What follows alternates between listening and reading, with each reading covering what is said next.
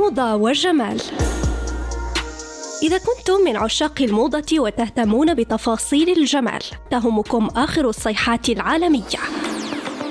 الملابس، الأكسسوارات، الحقائب، قصات الشعر، الوصفات الطبيعية وحتى أنواع العطور حسب الفصول.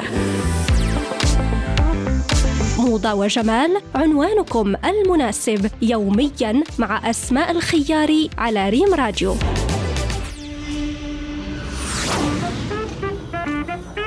مستمعينا الأفاضل مرحبا بكم في حلقة جديدة من برنامجكم موضة وجمال على إذاعتكم ريم راديو.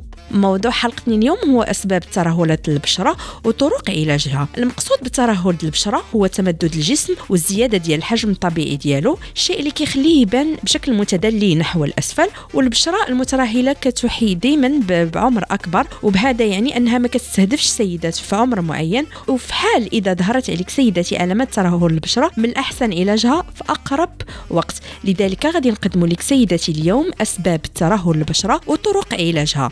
اولا غادي نهضروا على الأسباب ديال ترهلات البشرة. من بين الأسباب الزيادة في الوزن بشكل مفاجئ أو نزول الوزن بشكل كبير. الإصابة ببعض الأمراض الإهمال التمارين الرياضية والتقدم في السن الحمل أو الولادة وكذلك استعمال بعض مواد التجميل الرديئة على الوجه واللي كتحتوي في الغالب على مواد مضرة. أما الوصفات لعلاج هذه الترهلات غادي نبدأو بأول وصفة ديال الشوفان والطماطم. كديري معلقة ونص صغيرة ديال الشوفان مطحون مع جوج معالق ديال عصير ديال الطماطم. الطماطم كتطبقي الماسك على الوجه ديالك وكتخليه لمدة 15 دقيقة مع عمل مساج للوجه من بعد كتغسلي وجهك بالماء بارد.